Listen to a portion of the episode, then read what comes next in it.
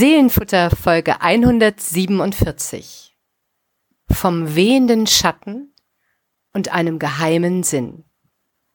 Gedichte von Yvan Goll und Johann Wolfgang von Goethe.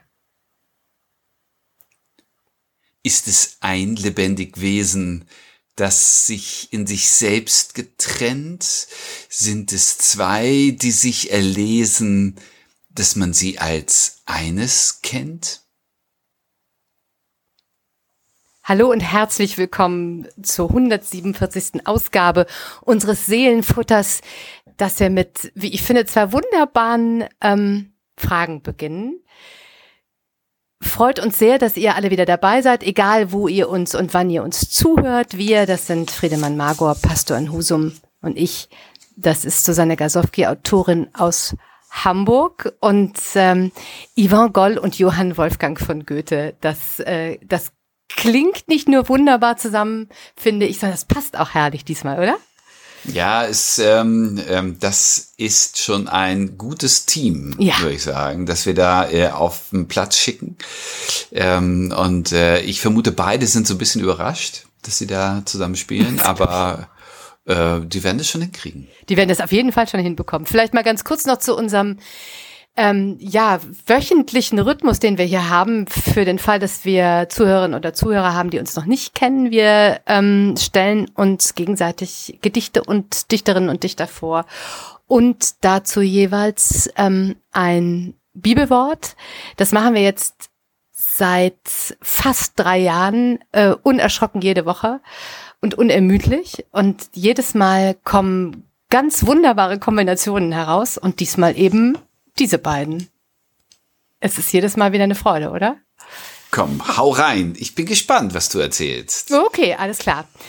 Ich stelle uns Yvonne Goll vor und das mache ich hier tatsächlich hier zum ersten Mal. Das ähm, muss mhm. aber niemanden überraschen, weil seine Gedichte nicht so bekannt sind äh, in Deutschland. Zumindest hab, ist mir noch keins wirklich über den Weg gelaufen. Äh, darauf gestoßen bin ich, als ich ähm, ein Antwortgedicht auf dein Gedicht in der vergangenen ähm, Woche suchte. Da war ich ja ein bisschen verschwunden und sehr verzweifelt und habe viele, viele ähm, Compendium, also viele Bände ähm, gewälzt. Und da bin ich auf ein Yvonne Goll Gedicht gestoßen. Das, das ist zwar nicht das, was ich uns heute mitgebracht habe, aber da war ich völlig fasziniert von ihm, habe angefangen ein bisschen ähm, zu stöbern und zu lesen und seine Biografie ähm, anzuschauen und bin dann auf das Gedicht gestoßen, das ich uns heute mitgebracht habe. Ge gewissermaßen also eine Art Beifang. Ein Beifang, ja, genau, ganz genau. Ich bin genau mit meinem großen Schleppnetz durch die Poesie äh, gezogen und als Beifang kam dieses herrliche Gedicht von Eva Goll. Ähm, ja. Glück, Glück heraus. muss man haben. Glück muss so man haben. haben. Genau. Es, äh, vielleicht ganz kurz zu ihm ein paar, du nennst es immer schön Spiegelstriche. 1891 ähm, ist er in den Vogesen ähm, zur Welt gekommen ähm, und äh, ähm, sein Vater war Tuchhändler äh, aus einer äh, jüdischen Familie im Elsass. Ähm, er starb, als Ivan sechs war. Und seine Mutter, er war äh, offenbar das einzige Kind, hatte keine äh, Geschwister und seine Mutter ähm, ging dann in den Elsass wohl in die Nähe der Familie des Vaters, auch mit dem Blick auf die Schulbildung, weil sie ähm, hoffte, äh, dass dort im Elsass, ähm, genauer gesagt in Metz, äh, eine bessere Bildung für ihren Ivan möglich sei. Ähm, Metz gehörte damals ähm, zu Lothringen, ähm, das 1871 zum Deutschen Reich äh, dazu gezählt wurde. Und so konnte äh, Yvonne in der, in der Grundschule noch Französisch sprechen, in der höheren Schule dann aber ähm, war sozusagen die deutsche Sprache äh, die Schulsprache. Mhm. Und das bedingte, dass er dann auch zweisprachig aufwuchs und auch immer zweisprachig dichtete. Also er hatte sowohl Gedichte auf Deutsch als auch auf Französisch. Ging später nach, nach Straßburg, hat dann äh, Rechtswissenschaften ähm, studiert ähm, und äh, hat später dann äh, gewechselt zur Philosophie, dort auch seine Promotion geschrieben. Er war glühender Pazifist, äh, floh deswegen vor dem Wehrdienst. Ähm, wir können uns vorstellen, wann. Also das, das Ganze findet statt zwischen 1912 und 1914, also mhm. vor dem Ersten Weltkrieg, ist dann in die Schweiz geflohen und hat da die deutsche Journalistin Clara Eichmann kennengelernt. Sie war schon geschieden. Und ähm, diese liebe Clara Eichmann und Yvonne Goll, ähm, sie haben sich dann auch äh, haben dann in Paris auch geheiratet äh, nach Kriegsende. Also ähm, sie nannte sich dann Claire und Yvonne Goll. Das waren eines der schillerndsten und extrovertiertesten ähm, Dichterpaare, die man so kennenlernen konnte. Und vor allen Dingen wegen ihrer unglaublichen Amour fou. Sie konnten nicht ohne einander, aber auch nicht miteinander. Es ist so ein bisschen, das hat mich so, also als ich so ihre, ihren Weg sah, es gibt ein, ein Band mit ähm, Briefen, die sie sich geschrieben haben, ein, mhm. ein Briefband über die beiden. Und das hat mich so ein bisschen an äh, Richard Burton und Elizabeth Taylor erinnert. Okay. Weißt du, sie haben sich betrogen, sie haben sich gestritten, ähm, sie waren unglaublich extrovertiert äh, und äh, das ähm, hatten bewegende äh, und bewegte äh, Affären, äh, Claire Goll zum Beispiel auch mit, mit Rilke und waren bekannt mit allen großen Figuren des Surrealismus, mit Picasso, mit Einstein, mit Dali, mit Rilke hatte sie eine Affäre. Ähm, und aus ihrem Liebesleben haben sie wirklich kein Geheimnis gemacht. Mhm. Ähm, nach dem äh, oder Anfang des Zweiten Weltkriegs sind sie dann nach äh, New York ins äh, Exil geflohen, äh, beide jüdische Wurzeln und 47 dann nach Ende des Nationalsozialismus nach Frankreich zurückgekehrt. Ähm, Yves Goll hat sich immer so ein bisschen zwischen den, den Identitäten ähm, bewegt. Äh, er hat das mal in einen, in einen Satz gefasst, den ich sehr schön finde und hier zitiere durch Schicksal Jude, durch Zufall in Frankreich geboren, durch ein Stempelpapier als Deutscher bezeichnet. Also er hat so immer zwischen diesen, diesen Welten geschwebt und sich auch nie so ganz zugehörig gefühlt und deswegen auch auf beiden Sprachen geschrieben. Mhm. Ist dann äh, zum Wortführer des französischen Surrealismus geworden. Ich sagte, die waren ja auch sehr gut be bekannt mit allen großen Surrealisten der damaligen Zeit und starb dann 1950, ähm, wurde auf dem Pariser Friedhof Père Lachaise, ich hoffe, das spreche ich richtig aus, beigesetzt. Ähm, und das fand ich auch einen ganz schönen, wie, wie würdest du das jetzt Fun Fact nennen? Ähm, auf dem gemeinsamen Grabstein mit seiner Claire. Die beiden haben sich ähm, zwar gestritten wie die Kesselflicke, aber sind zusammengeblieben bis zum Schluss. Ähm, auf dem Grabstein gibt es eine Zeichnung von Marc Chagall. Ja. Mitgebracht von ihm ähm, habe ich das Ge Gedicht Ich will nichts weiter sein, das nach seinem Tod 1952 veröffentlicht worden ist, und zwar in dem Gedichtband Malaiische Liebeslieder, äh, zweisprachig und äh, die deutsche Übersetzung ist von seiner Frau, von Claire Goll. Ah, oh, schön. Ja, veröffentlicht im Flugverlag St. Gallen. Und das Gedicht geht so. Ich will nichts weiter sein als die Zeder vor deinem Haus als ein Ast dieser Zeder, als ein Zweig dieses Asts, als ein Blatt dieses Zweiges, als ein Schatten dieses Blattes, als ein Wehen dieses Schattens, der eine Sekunde die Schläfe dir kühlt. Ivan Goll. Tiefer Seufzer. Hm. oh, ist das schön. Das ist ja zum Niederknien. Ist das bezaubernd? Ich finde es auch bezaubernd. Ich finde es auch bezaubernd ist ein schönes Wort dafür, ja. Ja. Finde ich auch. Ich finde, ich habe es ich hab's gefunden. Also ich habe einige, ähm, also die beiden haben sich auch gegenseitig glühende Liebesgedichte geschrieben. Also ganz, ganz äh, äh, extrovertiert. Aber dieses Gedicht fand ich so zart und bezaubernd mhm. und ein so schönes und inniges Bild. Ähm, ja ich, äh, ich habe ich hab gedacht, wie in, in, die, in die kleinste Kleinigkeit hinein ähm, sozusagen äh, dekliniert er einmal dieses Gefühl durch, oder? Dass er, mhm. dass, dass er mhm. hat als ähm, lyrisches Ich. Ja. verästelt und verzweigt, sozusagen, mhm. ne, um im Bild genau. da zu bleiben. Äh, immer feiner, auch immer kleiner und ich weiß nicht, ob es trifft, aber irgendwie bescheidener. Also ich, ich will gar nicht viel. Ich will eine Sekunde dir die Schläfe kühlen. Und äh, das ist ja sozusagen die gedankliche Pointe dieses Gedichts. Und äh, dafür tastet er diesen Baum ja. so ab. Und äh, äh, äh ich wusste nichts von seinem Kontext äh, zu den Surrealen, aber äh, dass ein Schatten weht, also das ist ja die letzte ja. Äh, Figur dieses Ziselierens, äh, die, dieser Liebesziselierung, ähm, äh, also der, der Ast, der Zweig, das Blatt, das Schatten des Blattes und dieser Schatten weht, das ist schon äh, wirklich sehr, sehr apart und sehr kunstvoll, wie sich diese Liebesbewegung ähm, äh, äh, dort realisiert. Genau. Wahnsinnig schön. War, also was für ein großartiges Liebesgedicht. Ja, und, wir haben lange keine Liebesgedichte. mehr. haben wir lange schon nicht mehr, genau. Wir hätten hätte ich so direkt, eigentlich nicht. Also wird Zeit. Wird, wird Zeit. Sehr, wir müssen über Liebe reden. Und was, was mir an diesem Gedicht auch so gefällt, ist, ähm, er nähert sich ja mit ja. diesem Gedicht peu à peu an. Also erstmal ist ja nur die Zeder vor dem Haus. Dann ist da ein Ast dieser Zeder, der ja schon möglicherweise etwas näher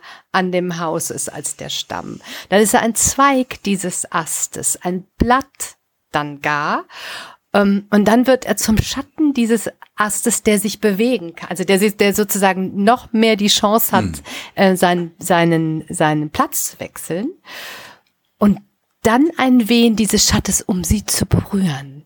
Mhm. Ähm, denn das, äh, weil, weil er dann plötzlich äh, sozusagen ähm, die Möglichkeit gibt, bekommt, sich zu bewegen. Das ist so wunderbar, finde mhm. ich. Es ist so schön, wie er sich sozusagen, also langsam heranpirscht, mhm. ja, an genau. sie. Also sehr mhm. vorsichtig. Ja, ganz vorsichtig. Sehr, sehr, genau. sehr zart und äh, in diesen nassstürmischen Januar legt es so eine so eine eine Sommerruhe. Also ich ich höre die Zikaden im Hintergrund, wenn du das liest. Mhm. Ähm, äh, äh, es zirpt und äh, es ist es ist schön, aber sehr warm und jetzt bräuchte es ein Schattenplätzchen.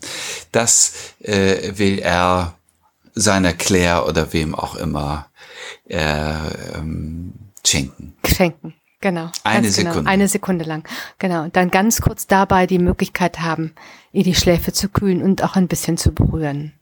Ja, ja wunderbar. Das ist, das ist äh, also es ist so anmutig, es ist so, mm. so äh, äh, zart in der Sprache, auch so zärtlich äh, in dem in dem Gefühl.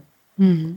Und ähm, diesen, ich versuche das so zusammenzubringen mit der äh, mit dem Leben, dass du so natürlich ja nur kurz skizziert ist, das ja. so laut ist und so dramatisch und äh, ähm, und und hier ist es so behutsam. Ja, ja, vielleicht ist es die, wunderschön. Ist, ja, ja, genau, finde ich auch. Ich habe das auch versucht, dann zurück zusammenzubringen. Also es ist vielleicht auch eine gewisse Sehnsucht, die da mitschwingt. Ja, und ach, äh, äh, weißt du, was wir von Menschen wissen, ist ja immer nur. Es sind ja immer nur Bruchstücke, so ist äh, Immer so, so ein Teil des, der Torte, so ein Stückchen. Ab maximal, und, genau. Und äh, äh, wer weiß, was in ihm, in ihr, vielleicht geht es ja auch gar nicht seiner Frau, sondern der geliebten XY. Also äh, was, äh, äh, wo dieses Gedicht so seinen Platz hat, aber es tut einfach Gutes zu, äh, zu hören. Ähm, und zu merken, wie, wie fein Menschen miteinander umgehen und ähm, äh, äh, wie, wie schön es ist, sich etwas Gutes zu tun, ohne dass da gleich wahnsinnig viel passieren muss. Absolut. Genau. Und du hast ein sehr schönes Psalmwort dazu gestellt, wie ich finde. Ja, das, äh, das knüpft natürlich an dem einen, äh, an dem, an dem Schattenmotiv an, äh, Psalm 36, wie köstlich ist deine Güte Gottes, Menschenkinder unter dem Schatten deiner Flügel Zuflucht haben.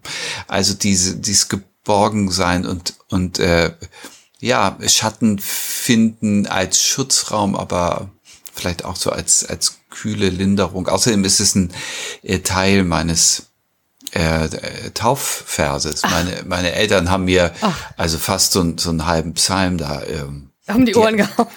Damals äh, hatte man ja noch Zeit. Ne? Äh, ja. Und da gehört aber dieser Vers mit dazu. Und deswegen äh, lege ich es mal zu deinem schönen Gedicht. Sehr schön. Wunderbar. Da lese ich noch einmal. Mhm. Ich will nichts weiter sein. Ich will nichts weiter sein als die Zeder vor deinem Haus, als ein Ast dieser Zeder, als ein Zweig dieses Astes, als ein Blatt dieses Zweiges, als ein Schatten dieses Blattes, als ein Wehen dieses Schattens, der eine Sekunde die Schläfe dir kühlt. Yvonne Goll. Ach, wie schön. Ich find's auch schön.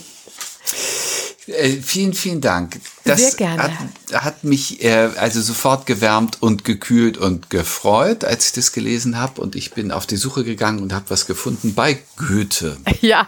Äh, äh, wunderbar. Goethe ist jetzt ist jetzt nicht äh, äh, ein, ein äh, Unbekannter, auch in unserem kleinen feinen Podcast haben wir schon öfter Gedichte von ihm vorgestellt und ich äh, äh, will es mit dem biografischen wirklich sehr kurz fassen, aber dann äh, den den Ort dieses Gedichtes ein bisschen mhm. beschreiben. Also äh, Johann Wolfgang Goethe, später von Goethe 1749 in Frankfurt geboren, 1832 verstorben in Weimar, äh, Dichter, Fürst, Universalgelehrter, Jurist, Politiker, äh, du weißt noch, wir haben darüber gesprochen, ja. Naturwissenschaftler, Farbenlehre, Pflanzenlehre, das wird hier vielleicht auch noch wichtig bei dem. Und äh, also ein bewegtes, ein wahnsinnig erfülltes Leben, auch mit äh, viel Liebe, äh, sozusagen auf dem Weg und am Wegesrand, in Frankfurt äh, lange gelebt, in Weimar ganz viel gelebt und geprägt.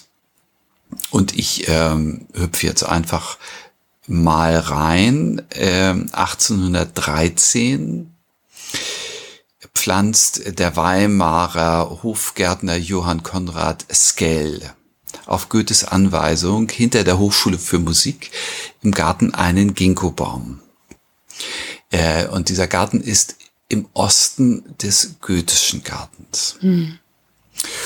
Und ähm, äh, zwei Jahre später schreibt er dazu ein Ginkgo-Gedicht. Und das habe ich mitgebracht, wo du so ein schönes Zedern-Gedicht ja. äh, uns zeigst. Äh, das Ginkgo-Gedicht, also Gingo Biloba heißt es.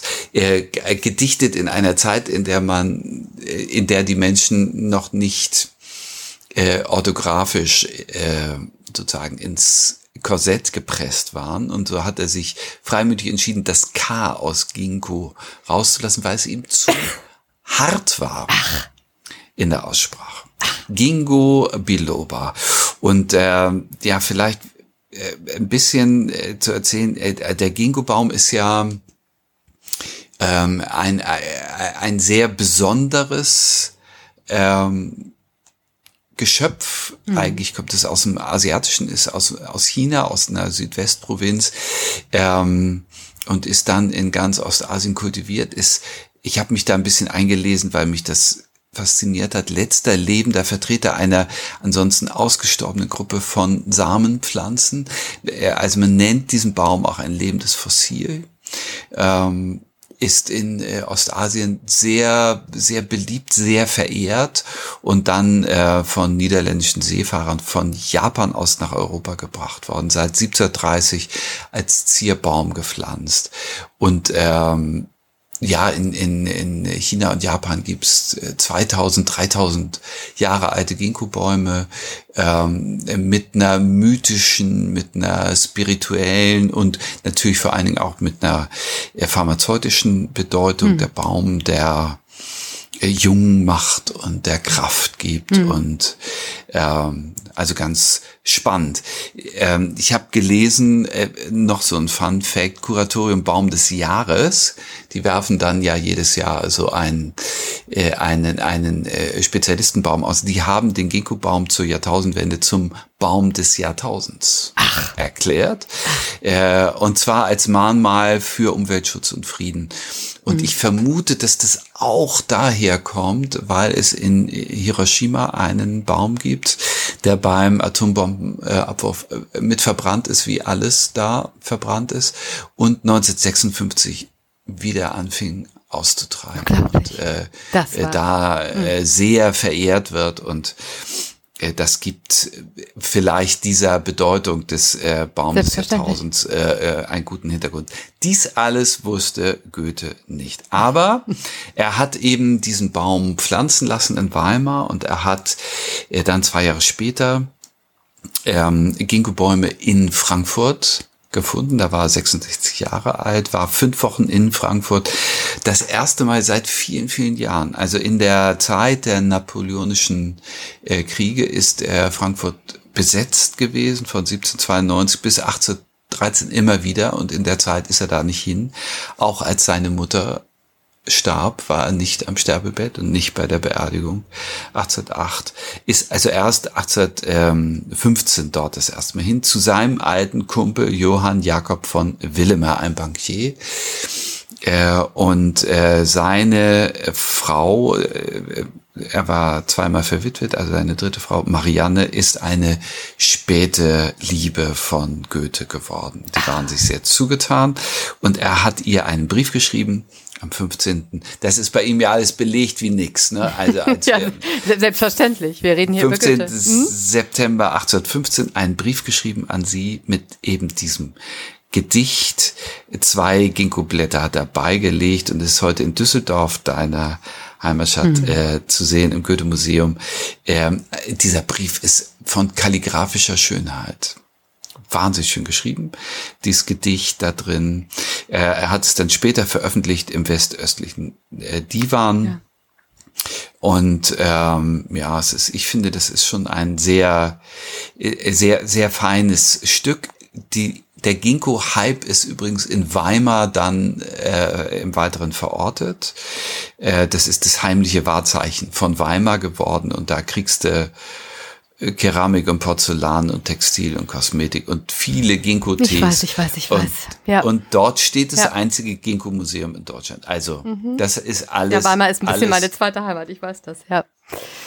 So, mhm. alles, alles äh, äh, hat Goethe da so angeschleppt. Und jetzt genug der kleinen Vorrede. lächel. Sorry. Lächel, ja, äh, kein Problem. Aber ich, ich, keinen Satz möchte ich missen. Ich bin, habe wirklich ganz, ganz gespannt gelauscht. Bin ganz dankbar für diese Informationen. Sehr schön. Wenig. Aber, aber so, äh, so, so bekommt dieses Gedicht, finde ich, ja. einen, äh, einen besonderen Platz in seinem Schaffen, in ja. seiner Zeit. Gingu biloba, das ist übrigens der botanische Fachbegriff, zweilappiger oder zweiteiliger äh, Gingo. Äh, und das hat mit der Form, dieser sehr eigenwilligen und einzigartigen Form des Blattes hm. zu tun. Und darüber denkt Johann Wolfgang von Goethe nach. Und zwar so. Dieses Baums Blatt, der von Osten meinem Garten anvertraut, gibt geheimen Sinn zu kosten, wie es den Witz Wissenden erbaut ist es ein lebendig Wesen, das sich in sich selbst getrennt? Sind es zwei, die sich erlesen, dass man sie als eines kennt? Solche Frage zu erwidern, fand ich wohl den rechten Sinn. Fühlst du nicht an meinen Liedern, dass ich eins und doppelt bin? Gingo Biloba. Ach, Wunderbar, dann auch noch mit dieser letzten, mit dieser letzten kleinen Schleife zum Schluss. Ein herrliches Gedicht. Ja, dann wird es, dann wird es eben ganz persönlich. Dann wird es ganz, persönlich. Äh, ja. Ganz nah. Ja. Ähm, äh, drei Strophen in diesem Gedicht, also äh, äh, sprachlich und formal ist es so geschlossen. Es ist so, also es ist eben ein er ist da 66 Jahre alt, ein, ein reifes Werk, ja. das ihm da aus der Feder fließt. Ähm, äh, ein gewisser Doppelsinn ist mir klar geworden in der Einleitung äh, der, des äh, Baumsblatt, der von Osten meinem Garten anvertraut. Das ist tatsächlich die Position dieses von ihm initiierten äh, Ginkgo-Baums in der Nachbarschaft östlich seines Gartens mhm. und es kommt eben aus äh, Ostasien, ja. was er natürlich weiß. Und ähm, da weht eben dieser ähm, Wind des äh, äh exotischen ähm, äh, was in dem westöstlichen, die waren ihn insgesamt ja so fasziniert hat. Er hat äh, den Koran gelesen und er hat äh, Hafiz äh, gelesen und übersetzt und so. Ähm, und dann dieser Baum, der ihn so inspiriert. Aber das führt eben in diesem Fall nicht zu einer botanisch-naturwissenschaftlichen Abhandlung, sondern es geht hier um geheimes Wissen und um eine Tiefe, die sich da erschließt. Ja, ja, und die, die letztendlich dann zu sich selbst führt, was ich auch so wunderbar finde, ja. Also Ganz es, genau. Genau, es ist dieser, mhm. dieser herrliche äh, zweite Teil der ersten Strophe, gibt geheimen Sinn zu kosten, wie es den Wissenden erbaut. Also er freut sich tatsächlich, dass etwas ähm, äh, sowohl im östlichen Teil seines Gartens als auch aus dem ostasiatischen Trau Raum zu ihm kommt, ähm, was ihn anregt, was ihn mitnimmt. Ähm, und ich weiß nicht, ob alle dieses Blatt vor Augen haben, das er meint. Ähm, schaut mal nach. Genau, schaut mal nach, dann versteht ihr die zweite Strophe. Genau. Ganz genau, ja. weil es äh, äh, die, dieses Blatt eben ja. eine, wie sonst in der äh, Natur kein zweites gibt, genau. so eine, ähm, ein, ein, eine Spaltung in sich hat, mhm. also äh, und äh, aus zwei sich spiegelnden Lappen besteht. Genau. Und, und damit spielt er jetzt. Ist genau. es eins, das sich in sich selbst trennt, oder sind es zwei, die man als eins erkennt. Genau. Das ist wunder, das wunderschön. Ist wunderschön, finde ich auch. Also ich meine, ich, dieses Blatt kenne kenn ich sehr wohl. Also äh, zum einen, weil ich Weimar kenne, zum einen, zum anderen natürlich auch, weil man, weil meine Mutter zum Beispiel auch äh, diese Biloba-Blätter wunderbar fand. Und sie sind auch wirklich herrlich. Mhm. Äh, und äh, äh, äh, natürlich betrachtet man sie, weil sie so außergewöhnlich sind. Aber es auf diesen Nenner zu bringen, es so fein auf den Punkt zu bringen, was das, was die Besonderheit dieses Blattes ausmacht macht. Ähm, das ist, das ist wunderschön. Das ist wunderschön. Und dann in der dritten Strophe ähm, das Ganze dann auf auf, auf seine Situation, auf diesen Brief an, an seine Marianne, mhm. auf sich zu beziehen. Mhm. Herrlich. Fühlst du nicht an meinen Liedern, Liedern dass ich eins und doppelt bin. Dass ich beides bin, dass ich beides bin. Als Mensch, mhm. als Blatt, als, als, äh, als Ginkgo biloba Blatt und als, als Johann mhm. ähm, Wolfgang von Goethe, der, der seiner ähm, Angebeteten äh, diese Verse schreibt. Wunderschön. Wunderschön. Es ist eben, ähm, also darin eine, ich, ich will das mal so sagen, mhm. so eine, eine, eine Weltsicht, mhm also Dialektik, das Wort hat man da, glaube ich, noch nicht äh, äh, 1815 so, so geprägt, aber äh, äh, in, in, also dass es eine Gleichzeitigkeit ja. äh, einer Spannung gibt. Ähm, im, Im Japanischen wird äh, das Ginkgo-Blatt äh, gerne auch mit Yin und Yang genau. in Verbindung gebracht. Ja, also hat, mit dieser ja. äh, in, Entsprechung der Verschiedenheit, die sich aneinander schmiegt äh, und dann das, das Ganze ergibt. Und das ist hier in dieser, ähm, in, in dieser poetischen Weise wunderbar ausgedrückt, genau. dass ich eins und doppelt bin. Eins, genau. Das eine ist ohne das andere gar nicht denkbar und auch mhm. gar nicht möglich. Ich kann gleichzeitig eins und doppelt sein. Ich kann gleichzeitig ähm, eins, ein lebendiges Wesen, also getrennt sein, aber gleichzeitig auch zwei Teile, die zueinander passen. Das ist äh, wunderbar. Das ist wunder und, und äh, bei, bei der Betrachtung dieses Blattes, also ich kann es wirklich, schaut mal alle nach. Ähm, sofort wird einem klar, was er damit meint, finde ich. Mhm, genau. Mhm. Also es ist ähm, eine eine wunderbare Beschreibung von dem, was Freundschaft ausmacht ja. oder ähm, ja Freundschaft, Liebe. Ich glaube, das ist an der Stelle ähm, eigentlich äh, bleibt es offen, wie hm. die, wie diese äh, Verbindung von zwei Menschen, also welche Qualität sie hat. Aber es, äh, das ist das, was es ausmacht. Also, dass zwei Menschen zusammengehören, äh, in dieser Weise eins und doppelt zu sein. Hm. Das ist Eins und getrennt voneinander finde ich, finde ich auch traumschön. Und eine wunderschöne Ergänzung und Erweiterung zu dem Goll-Gedicht. Ja. Ähm, ja, der und sich, der in, sich in, in den Schatten des Blattes hineinwünscht. Mhm. Und nun schauen mhm. wir uns das Blatt mal etwas genauer an. Und ja. darin wird das Geheimnis ja. des Lebens ähm, deutlich. In, in meinem Garten steht ein kleiner Ginkgobaum, den Ach. Der hat noch nicht viele äh, äh, Jahre und ich äh, fahre da immer mit großer Liebe mit, mit dem Rasenmäher drumrum und äh, freue mich dran. Ja. Der, also in, in zwei, dreitausend Jahren wird er auch noch richtig. ich sag dir. Ja, dann. Na dann.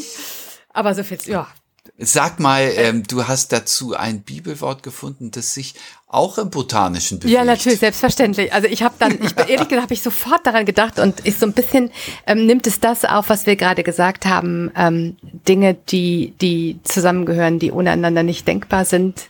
Ähm, äh, getrennt voneinander, aber eben auch eins. Das ist Johannes 15, Vers 5. Jeder kennt ihn. Ich bin der Weinstock, ihr die Reben denn getrennt von mir könnt ihr nichts tun.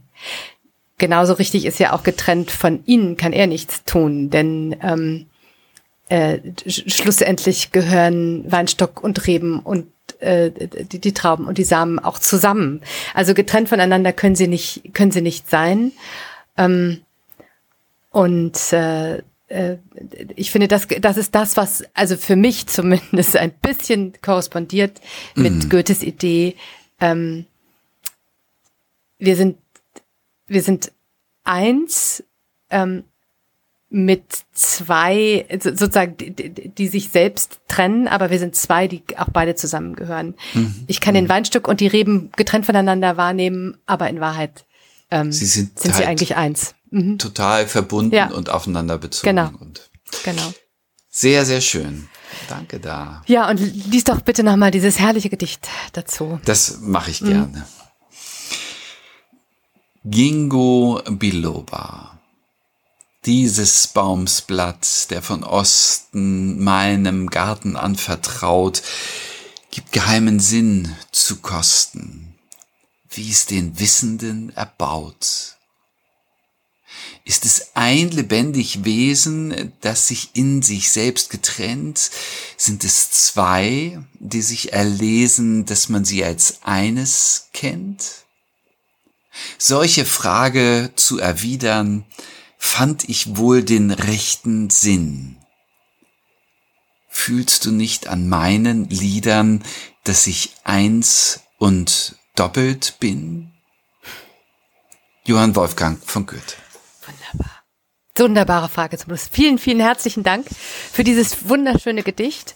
Ähm, und es hat beides so schön, also ich bin jetzt ganz, äh, ganz beglückt. Ein wunderbares Liebesgedicht ähm, und eine schöne Weiterdrehe mit einem ganz persönlichen Schluss dazu. Mhm. Hm. Unsere Folge 147. Äh, ist was für Seele, ne? Ist, ist ich finde, ich finde, ich glaube, es ist nahrhaft. Wenn ihr das auch so seht, könnt ihr uns das schreiben. Wenn ihr das gar nicht findet, könnt ihr uns das auch schreiben. Seelenfutter@kirche-husum.de. Wir freuen uns über jede Zuschrift wirklich und sind dankbar für jede auch äh, äh, konstruktive Kritik. Sehr. Und dann bis zum nächsten Mal, oder? Bis zum nächsten Mal. Bis nächste Woche. Bis dann. Ciao.